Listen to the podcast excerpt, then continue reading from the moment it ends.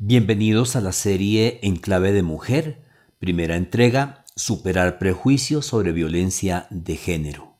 Las formas de violencia ejercidas por los hombres sobre las mujeres y los niños son conductas estimuladas y aprendidas a lo largo de los siglos y en diferentes culturas. Desde hace algunos años he venido estudiando el tema de la violencia doméstica y de género, una realidad que se ha agudizado por diferentes factores, entre ellos la pandemia y las circunstancias socioculturales y políticas en los diferentes continentes y países pues es un hecho generalizado y mantenido incluso en etnias y grupos como una norma de vida, en las que infortunadamente la mujer ha llevado la peor parte. Digo norma de vida en cuanto que esa desigualdad hombre-mujer fluye como lo más natural. La intención de esta primera entrega es la de invitar a analizar la violencia doméstica y sobre todo de género libre de prejuicios, dado que es una realidad agobiante, deprimente y con dimensiones insospechadas.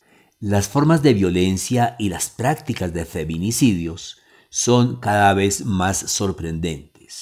Pero, ¿cuáles prejuicios se deben superar? Para evitar caer en una mirada académica y alejada de la realidad, la intención en esta entrega es la de invitar a superar fundamentalmente dos prejuicios que permitirán tener una visión amplia de esta situación.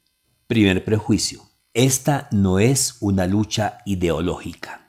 La realidad de la lucha contra la violencia de género no es un tema de tendencias ideológicas que se erigen como salvadoras de la mujer, ni siquiera es una bandera exclusiva de los famosos grupos feministas. Lo peor que puede ocurrir en ese escenario es pensar que este fenómeno es de grupos privados, con ciertas intenciones progresistas y liberales, y que podrían dejar al margen la creación de condiciones y ambientes en los que hombre y mujer sean valorados en su dignidad fundamental. Es más, se podría crear cierta apatía peligrosa que en el peor de los casos encubriría un problema real que avanza con velocidades alarmantes y al cual no se le encuentran soluciones efectivas. Es algo así como delegar a otros la tarea.